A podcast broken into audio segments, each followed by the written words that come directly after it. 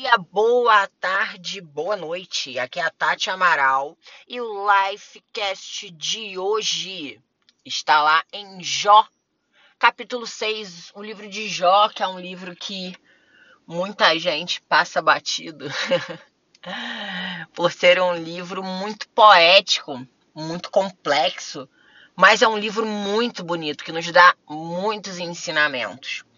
E no capítulo 6, ele nos ensina a como não agir perante a dificuldade de outras pessoas. Jó estava passando pelo pior momento da sua vida. Tinha perdido sua esposa, seus filhos, todo o seu dinheiro, seus negócios, e ele tinha três amigos que ficaram com ele durante os primeiros dias desse sofrimento, enquanto Jó só chorava, só questionava, só tentava entender o que estava acontecendo com ele. Esses três amigos ficaram todos os dias chorando junto com ele, tentando achar uma solução.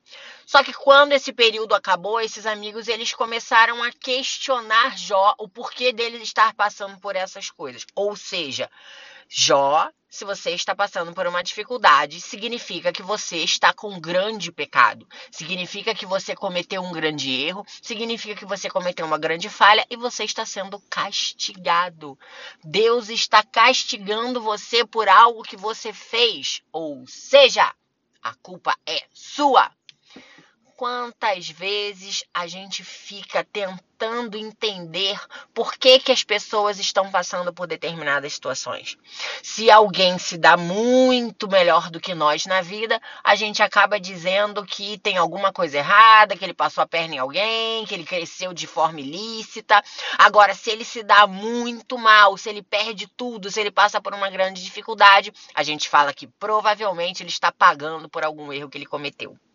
Será que as pessoas não podem simplesmente estar passando por problemas para que elas aprendam algo com esses problemas e não necessariamente porque elas cometeram algum erro? Será que é tão difícil assim a gente parar de julgar a vida dos outros e olhar, como diz o ditado, para o próprio umbigo? Nesse dia de hoje eu venho te convidar a fazer essa reflexão. Para de olhar para a vida do coleguinha e olha mais para a sua vida. E toda vez que uma pessoa chegar com uma dificuldade, próximo da gente, ao invés de questionar o porquê da pessoa estar passando por isso, questione-se para quê que ela está passando por isso. Tente entender o ensinamento que ela precisa e não a culpa que ela está pagando. E outra, se você não sabe o que dizer, fique quieto, fique em silêncio para não falar besteira. Esses amigos abriram a boca depois de dias de companheirismo e acabaram quebrando tudo de bom que tinham feito. Então que nós sejamos assim também.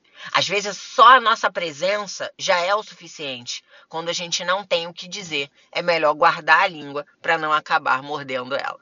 Beijo!